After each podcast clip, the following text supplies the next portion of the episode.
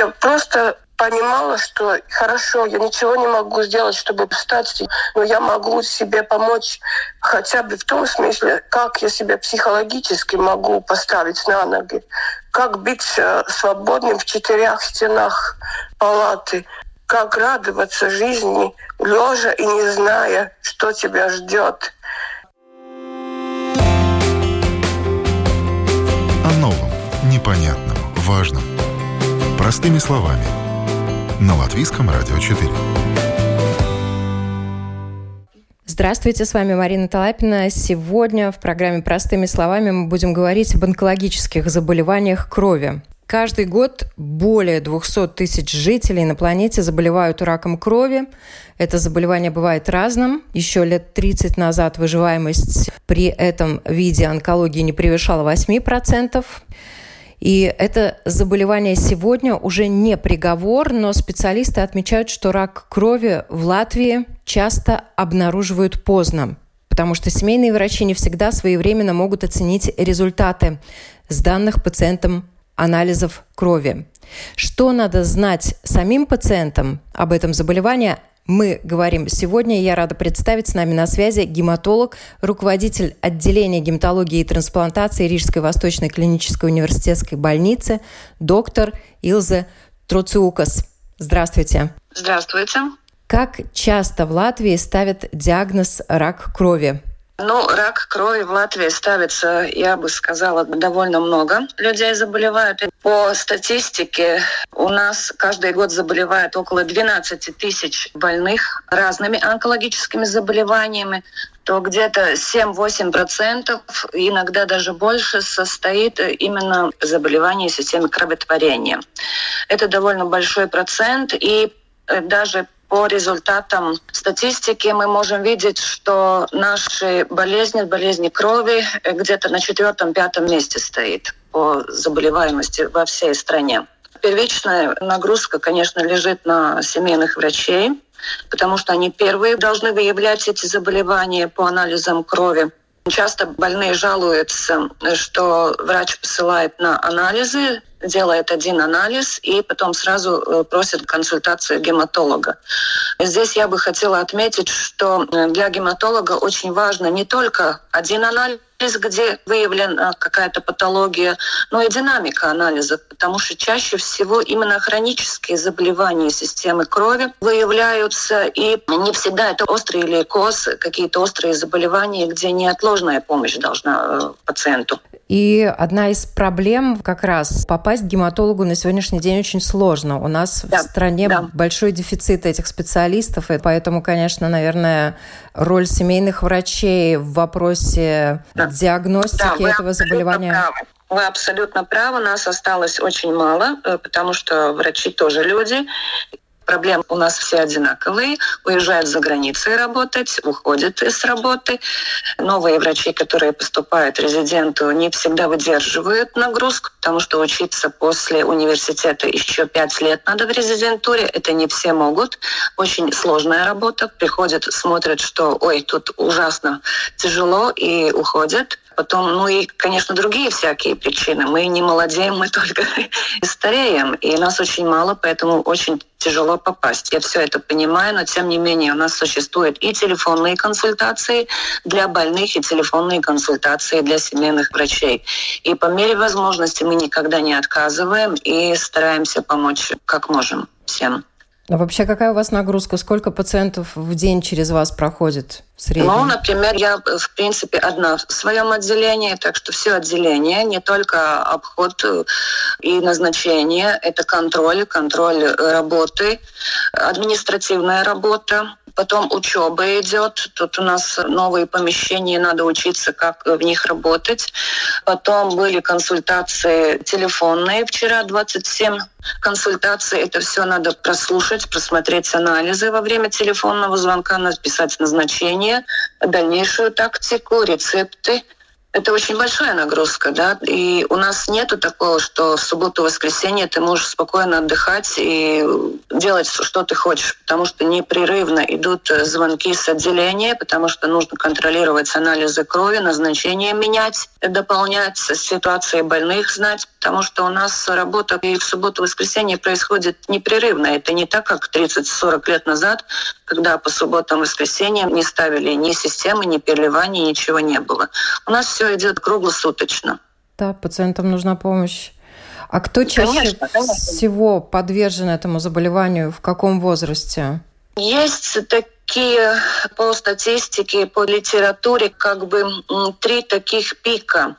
В детском возрасте, потом юношеский возраст где-то от 20-40 лет, и потом третья группа идет 60 э, и выше. В принципе, я могу только сказать, что для каждого заболевания э, немножко отличается этот возраст, но хотя могу сказать и то, что мы даже у очень молодых больных диагностируем такие заболевания, которые раньше считались заболеванием только пожилых людей. Есть и такое. Так что тенденция заболеваний именно больше к молодому возрасту уже в наши дни. Я думаю, что это связано не только с нашей жизнью, эволюцией жизни, но и с диагностикой, потому что я могу сказать, что за свою практику качество анализов крови, анализаторы они улучшаются, и поэтому мы можем определить очень много разных показателей состава крови больше и качественнее. И чем больше семейный врач посылает больного на анализы, тем больше и чаще мы видим какие-то патологии. И, конечно, диагностика из этого только улучшается. Раньше такого не было. Раньше делали в районах э, анализы с пальца. Там были только лейкоциты и гемоглобин. Тромбоциты это уже прогресс был, да. И тогда, конечно, эти больные были намного тяжелее, намного тяжелее. Сейчас э, Раньше это можно выявить и качественнее. Но в связи с этой всей нагрузкой и семейных врачей, конечно, больной иногда идет на анализ крови, делает анализ, и нету этого возвратного механизма, когда он получает информацию, что там не в порядке, что там и как там. Да? Иногда бывает так, что ну, запоздалые больные у нас попадают. Ну, это, наверное, да, такой самый большой и больной вопрос для всех врачей, которые занимаются онкологией, что человек мог прийти раньше, ему могли помочь более эффективно и с болезнью могли справиться, да. он мог дольше выжить. Вот вообще название рак имеет многие заболевания. Какие есть да. виды рака крови и какие встречаются чаще? Ну, виды рака крови все зависит от э, той стволовой клетки или клетки, которые находятся в пути созревания, где мы находим этот дефект.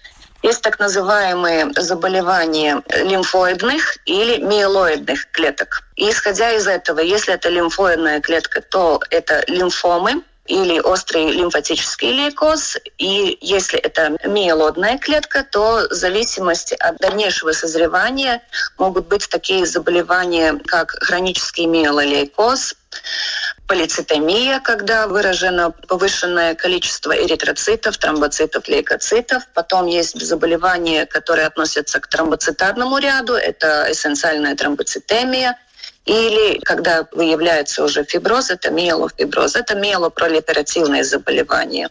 Потом есть очень большая группа острых лейкозов, это миелолейкоз или острый лимфолейкоз, лимфома огромное количество. Э, Ходжкинский, под, не Ходжкинский. Да, да, именно так, именно так. И потом еще отдельная часть, мы можем говорить о заболевании э, плазматические клетки, из них происходит э, заболевание миелома и плазмоцитома.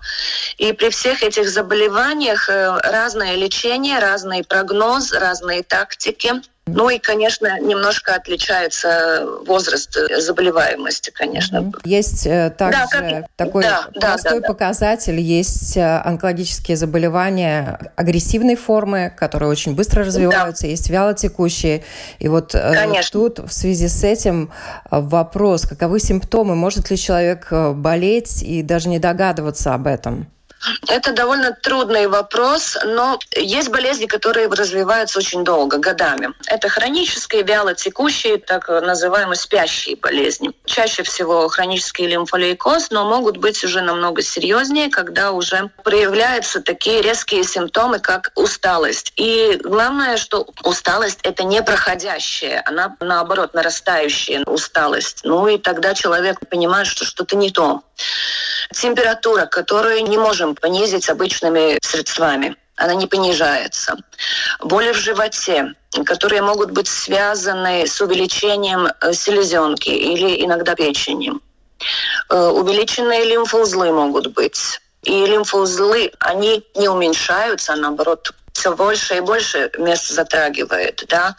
Ну, есть какие-то общие, но я вам скажу так, мы все больше или меньше болели, у всех была усталость, у всех была немножко температура, может быть, но все это проходит. А при заболеваниях онкогематологических это только нарастает, и там уже надо обращаться чем раньше, тем лучше к семейному врачу хотя бы, делать анализы крови и тогда смотреть. Есть болезни, которые годами текут, и бывает так, что просто нечаянно делаешь анализы, находишь там изменения. Такое тоже бывает. Ну и здесь, правда, тут надо специалиста, чтобы понять и различить, что там случилось с человеком. Прогноз лечения на ранних стадиях и на поздних? Я вам скажу так, что все зависит от диагноза потому что есть э, прогностические факторы. Очень банально, может быть, звучит. Это, например, возраст, мужчина или женщина. Очень много сейчас мы делаем анализы, где хотим найти какие-то молекулярные генетические изменения, которые тоже способствуют прогнозу лечения болезни. Э, есть болезни, которые лучше поддаются лечению, есть болезни, которые хуже поддаются лечению. Все зависит от этих прогностических факторов. И если мы находим какие-то генетические изменения, к сожалению, мы на них не можем никак повлиять, во время жизни профилактически. Они или есть, или нет. И тогда все зависит от лечения, потому что в наши дни есть лекарства, которые именно работают на эти молекулярные изменения, но, к сожалению, не при всех диагнозах это возможно у нас в Латвии, потому что не все компенсируется. На данном этапе есть так называемые моноклональные антитела, с которыми мы работаем и которые компенсируются, но опять же не при всех заболеваниях. Mm. И это очень больной вопрос.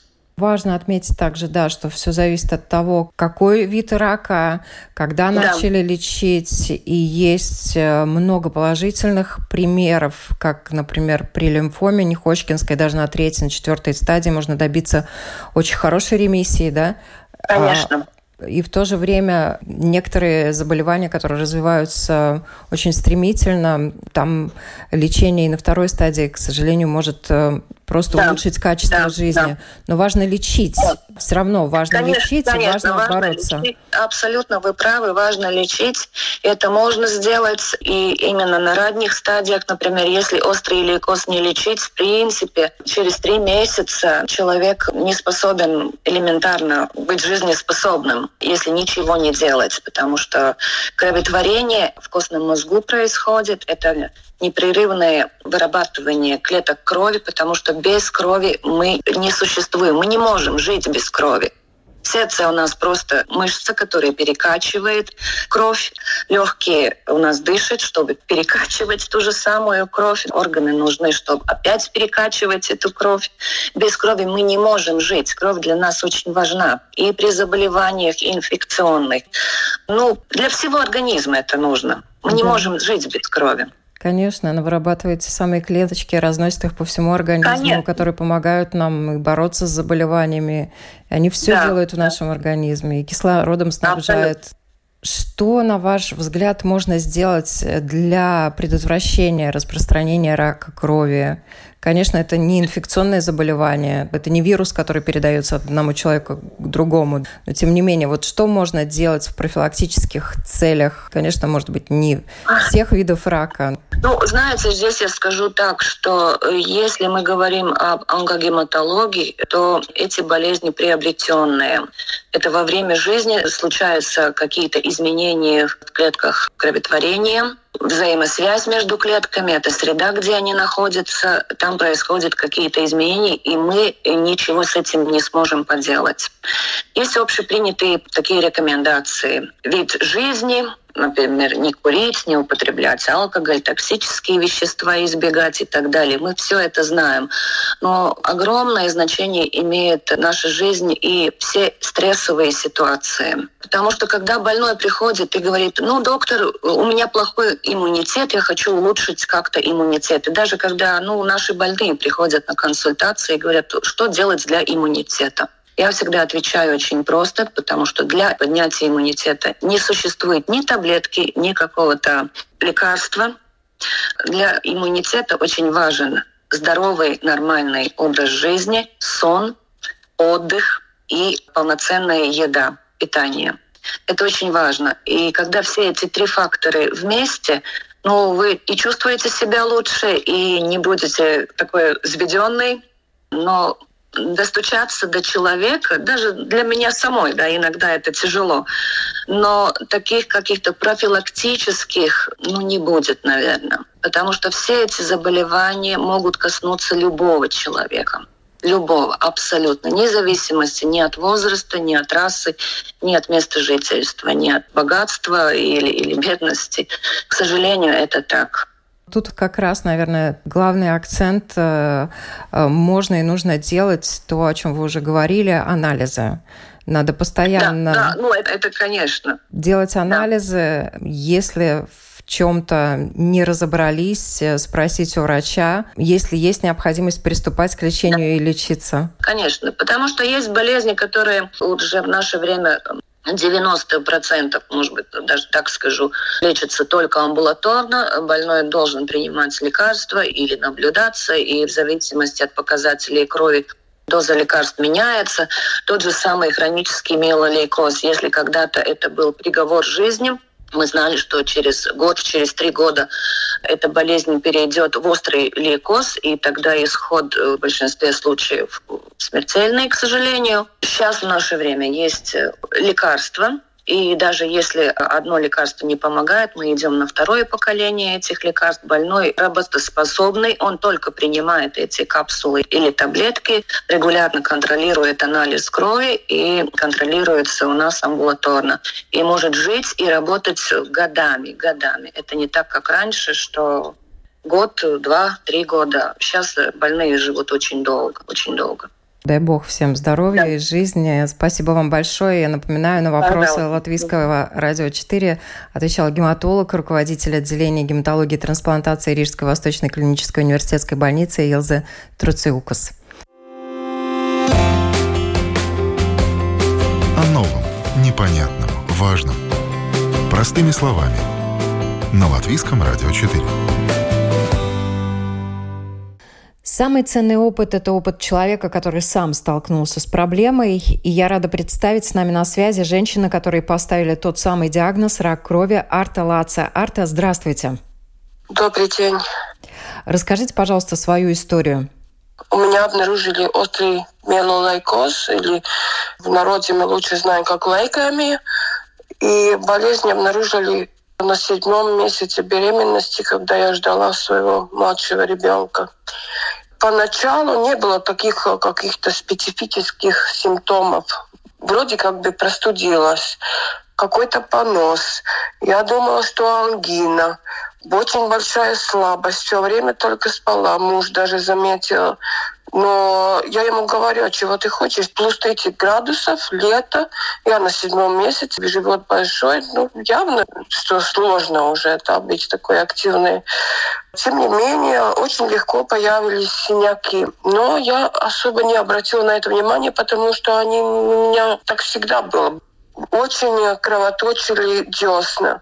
Гинеколог говорил, ну, у беременной так может быть, надо там желез пить. И вот я пила этот желез, но мне лучше не стало. И я просто обратилась к семейному врачу, она меня направила на анализ. Тоже думала, что ангина какая-то. И оказалось, что там уже очень высокие лейкоциты, очень низкие тромбоциты. Ну, она велела через день анализ повторить, и там эта разница уже была еще больше. Весь лист был подчеркнут красным. У меня с утра уже звонили с лаборатории и сказали, что обязательно надо идти к врачу, но ничего больше не объяснили. И я позвонила врачу, и она ну, знаете, беременная все может быть. Ну, надо записать к лору, она мне говорила. Но мне как-то неспокойно было. Я кинула этот низкий тромбоцит высокий лейкоцит в Google, и там уже вылезли нехорошие диагнозы. Как, кстати, первая именно лайтами. Но ты, конечно, не думаешь, что это может произойти именно с тобой. Все равно, поскольку я была беременная, я, я беспокоилась о ребенке, я звонила доктору, говорю, извините, ну вот так-то так. Я не хочу сомневаться в вашей компетенции, но все-таки мне просто неспокойно на душе. И она проконсультировалась с коллегами, и на следующем дне у меня был визит у хематолога в онкологии центр, и был диагноз. Как обстоят дела сейчас, и сколько времени прошло с того момента, когда поставили диагноз? Прошли уже 6 лет, и на самом деле вот это первый год, я не была в больнице целый год, потому что все эти предыдущие года были в больнице. Два с половиной года назад у меня была трансплантация костного мозга. С этого времени у меня болезнь в ремиссии, то есть нету активных таких клеток злополучных, но есть компликации, которые связаны с трансплантацией, с иммуносупрессией. И ну, это нелегкая процедура, тяжелое лечение. И у меня много были очень побочные эффекты, компликаций. Не у всех так, но у меня было. И поэтому это очень долгая дорога. Волосы у меня не растут до этого дня вообще. Есть немножко, но химии было столько и так много, что уже волосы не растут. Но, тем не менее, я жива, несмотря на неблагополучные прогнозы, несмотря на то, что за эти шесть лет я несколько раз была действительно на грани жизни и смерти. Бывало даже так, что врачи уже думали, что все, ничего уже не сделать. Бывало даже так, что позвали близких попрощаться со мной, но тем не менее, слава богу, я действительно еще жива, если я уже с вами говорю. Так что, да. Вы очень красивая женщина. Спасибо. Я думаю, что я очень смелая и смелый человек. И я не знала, насколько я сильный и смелый человек, пока вот мне не пришлось сталкиваться с такой проверкой. Я не знала, потому что, с одной стороны, очень просто, жить или не жить. И, во-первых, не все зависит от тебя. Да? И как принять то, что не зависит от меня? Что сделать с тем, что зависит? Я думаю, что для меня трансплантация была очень большой трансформацией в смысле того, как я воспринимаю жизнь, что для меня важно. И я думаю, я намного больше стала сама собой, более смелой, потому что иногда мне люди говорят, ну ты такой очень откровенный человек, ты такая смелая, да, я говорю, а что я могу терять? Я от этого умру, от того, что кому-то покажется, что я неправильно живу, или мне надо как-то по-другому поставить. Что я могу терять? Это моя единственная жизнь, я ее живу с полной душой, жизнь не проходит мимо мне. Даже тогда, когда я лежала в больнице месяцами, не знаю, встану я когда-нибудь вообще еще виду или меня вынесут отсюда, да. Я просто понимала, что хорошо, я ничего не могу сделать, чтобы встать, но я могу себе помочь хотя бы в том смысле, как я себя психологически могу поставить на ноги, как быть э, свободным в четырех стенах палаты, как радоваться жизни, лежа и не зная, что тебя ждет, как найти надежду, да, ну, это, конечно, долгая история. Вы сейчас очень важный момент определили для всех людей, которые сталкиваются с этим диагнозом, и как правильно настраиваться вообще на работу с этим диагнозом. Потому что, конечно, выздоровление, особенно когда серьезные диагностированные заболевания, это большая работа и самоотдача. И вот хочется спросить, с какими сложностями вы столкнулись, которые, на ваш взгляд, можно решать более эффективно? Со стороны врачей, со стороны государства, может быть, со стороны самих пациентов? Там разные блоки, потому что каждый что-то может делать больше. Если смотреть со стороны государства, я думаю, что мы еще далеко от такого европейского, даже от соседского уровня в возможностях лечения. Хотя государство мне компенсировало, оплатило трансплантации в Литве, это огромные деньги. Я сама, это ясно, не заплатила. Но в то же время, когда ты вернешься обратно, ты попадаешь в латвийскую систему, где, во-первых, нехватка хематологов. У нас 12 хематологов на всю страну. У нас только один трансплантолог, врач, который специализирован работать именно с такими пациентами, которые принесли трансплантации. У нас нет, например, возможности анализов. Есть такие специфические молекулярные анализы. У нас их нет, на месте их нельзя сделать. И так далее. Просто недофинансирование медицины нехватка врачов, нехватка сестр, потому что там несколько лет назад э, перенесли хематологию от э, Линезарс в онкоцентр и думали, вот там будет побольше мест, побольше кровать, побольше людей, можно будет помочь. Но, по-моему, в первые годы уже кровать-то есть, но работать некому, да, и ты не можешь этого пациента взять в больницу, потому что, ну, у врача тоже только 24 часа в сутки, они уже так там э, живет почти. И это одна огромная проблема. Если в отношении врачей, я думаю, они в каком-то смысле заложники системы, потому что, ну как, как чувствует себя врач, когда он знает, что вот э, вообще-то там есть редкие кровяные заболевания, которых вообще в мире лечится, но у нас государство не оплачивает. Как он себя чувствует? Если он вообще знает, что болезнь лечится, государство не оплачивает, это очень дорого, и он должен сказать человеку, извините, у вас только остается паллиативная опрупа, да, но в то же время у нас даже паллиативной нормальной нету, да, человек умирает быстрее, чем он попадает в больницу, чтобы ему срегулировали медикаментов против боли обезболивающие. Спасибо вам большое за этот рассказ. Как да. я уже сказала, это очень ценно, когда человек, который сам с этим столкнулся, делится своим опытом. На вопрос Латвийского радио 4 отвечала Арта Лаце. Спасибо. Ну, а мы продолжаем. Сегодня мы говорим о раке крови. Из-за большой загруженности семейные врачи не всегда могут вовремя оценить результаты анализов крови своих пациентов, и далеко не все пациенты сами могут прочитать и понять цифры и названия, которые присылают им по почте из лабораторий. Из-за этого рак крови в Латвии часто обнаруживают поздно, как мы уже говорили. Чтобы вовремя диагностировать рак крови, рекомендуется, чтобы каждый житель сдавал анализы крови хотя бы один раз в год, а также отвечал за собственное здоровье и всегда спрашивал у семейного врача, если ему что-то непонятно, по результатам своих анализов. И сейчас э, мы больше узнаем об анализах, как их читать, потому что с нами на связи я рада представить доктор, руководитель лаборатории ВСЛБС-центра ЧЕТРИ Вита Щепетова. Здравствуйте. Здравствуйте. Почему человеку вообще важно сдавать анализ крови? Это важно, потому что анализ крови помогает оценить общее состояние здоровья человека – и этот анализ, он при своей сравнительной дешевизне очень информативен. Мы можем э, сделать выводы по поводу наличия или отсутствия у человека анемии, инфекции и вот даже рака крови, о котором мы сегодня говорим. Как часто это нужно делать?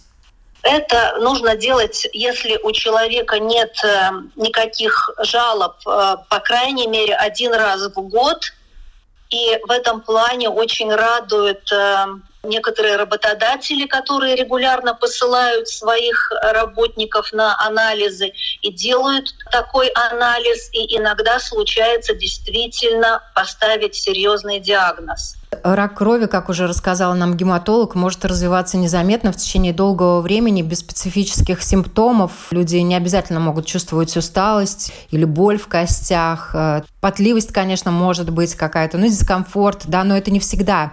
Тут вот действительно могут помочь анализы. И, э, как мы уже упомянули, иногда рак крови обнаруживают случайно.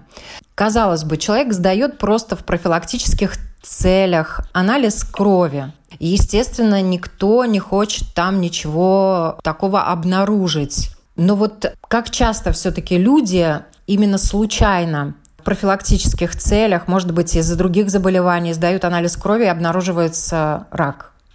Ну, здесь э, статистически я не могу э, дать какие-то точные цифры, но на моем веку несколько десятков случаев таких было. Так что это очень серьезная помощь для вот такой лабораторной находки, э, которая потом выливается в серьезный диагноз. А какие основные показатели анализа крови требуют э, внимания?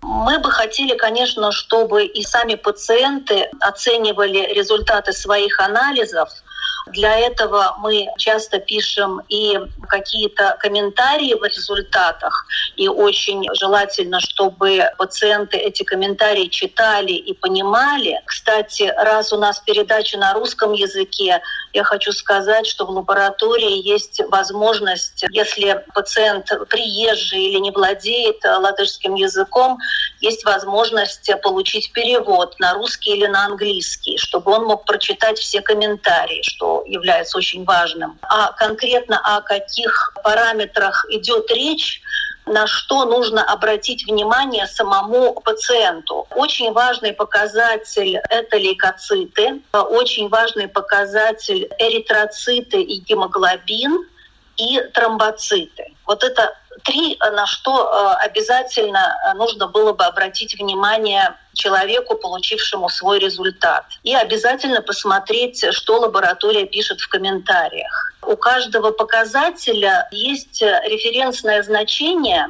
Это то значение, с которым надо сравнивать результат полученный.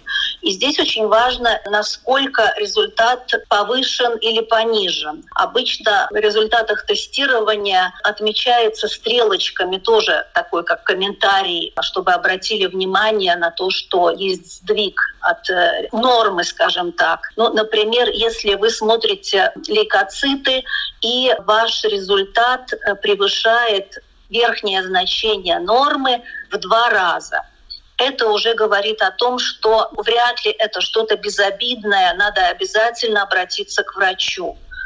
Э, любые сдвиги все-таки требуют консультации врача. К этому не надо относиться легкомысленно, потому что очень многие показатели могут означать как инфекцию, так и какую-то онкологическую проблему, которая требует незамедлительного решения. Казалось бы, ты получаешь э, или листок, или в электронном виде PDF-файл. Э, ну, естественно, все люди читать умеют, э, все смотрят туда, но кто-то что-то там видит и понимает, а кому-то все-таки желательно, чтобы расшифровали. И вот тут какие возможности у человека у самого есть потому что сейчас очень много информации в интернете. По каждому показателю можно точно так же в поисковик забить и получить информацию. Но почему важно не просто начинать тревожиться, если ты понимаешь, что там стрелочка вверх или стрелочка вниз? Почему важно проконсультироваться с врачом? Или, может быть, позвонить даже в лабораторию и попросить, чтобы пояснили, что это значит? Вы абсолютно правы. Да, можно, во-первых, позвонить в лабораторию, это первый шаг, и спросить, насколько именно этот показатель важен, потому что иногда бывает, э, разъясняется ситуация уже по телефону, если проблема не существует. Но если проблема есть, во-первых, у нас, например, в Центре здоровья мы и врача информируем о том, что у его пациента есть какая-то проблема, чтобы врач со своей стороны тоже с ним связался, поскольку пациенты иногда даже, можно сказать, от страха стараются ну, не обращать на эту проблему внимания. Но давайте будем лучше бояться с открытыми глазами и знать, что с нами происходит. Еще важный момент, на который также указала наш доктор-гематолог, что важно при заболевании крови смотреть анализы в динамике. Тут э, тоже важный момент, что многие лаборатории, они, например, дают информацию по последним анализам, которые были сданы, и показывают сравнение. В течение какого времени важно прийти и сдать повторный анализ крови, чтобы посмотреть динамику? Все зависит, конечно, от того, о какой проблеме идет речь, но через месяц нужно это сделать обязательно. И что касается предыдущего анализа крови, тут надо иметь в виду, что предыдущий анализ крови будет только из той же лаборатории, в которую вы пришли. Предыдущий анализ крови, если вы сдавали где-то в другом месте, на вашем отчете не покажется. Поэтому если вы хотите вашу кровь мониторировать, скажем так, проверять ее в течение определенного периода, то это лучше делать в той же лаборатории. У каждой лаборатории есть еще специальные критерии критических значений, когда мы просто обязаны дать знать э, врачу или самому пациенту, что он должен немедленно обратиться к врачу. И эти цифры, они указаны, их знает любой работник лаборатории. И если такие цифры появляются в результатах, мы немедленно э, ищем либо пациента, либо его лечащего врача. Как много результатов вам приходится в течение дня просматривать перед тем, как отсылать э, врачам и пациентам? Ой, вы знаете, но ну, результаты ведь не только гематологии, результаты абсолютно разных анализов. Ну, я э, в нашей лаборатории это не тысячи, не десятки тысяч, но какие-то сотни, это каждый день. И очень важно не потерять бдительность. Очень важно это все проверять внимательно. Во сколько ваш день начинается и во сколько заканчивается? Ну, у нас в лаборатории э, врач в 7 часов уже на месте и работает э, потом удаленно до последнего анализа.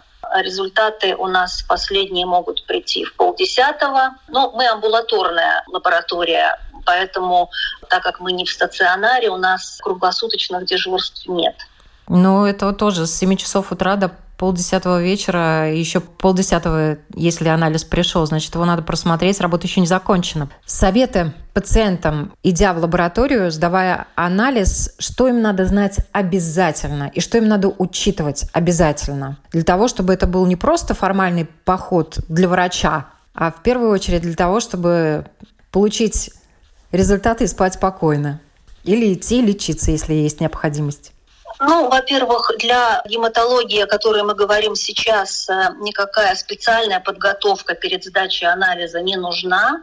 Но если дополнительно еще какие-то анализы делаются, то лучше всего человеку прийти натощак в лабораторию по возможности. Но, э, я повторюсь, если это гематология, то в этом нет необходимости. Что касается результатов анализов, все-таки желательно самому их просмотреть как говорится, на Бога надейся, а сам не плашай. Каждый сам все-таки отвечает за состояние своего здоровья.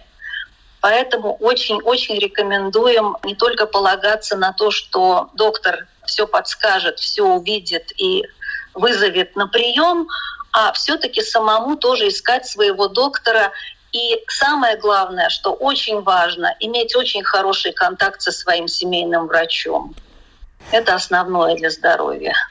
Спасибо вам большое. Я напоминаю, на вопрос Латвийского радио 4 отвечала доктор, руководитель лаборатории Веселбес центра 4 Вита Щепетова. Всем хорошего дня и здоровья. О новом, непонятном, важном. Простыми словами. На Латвийском радио 4.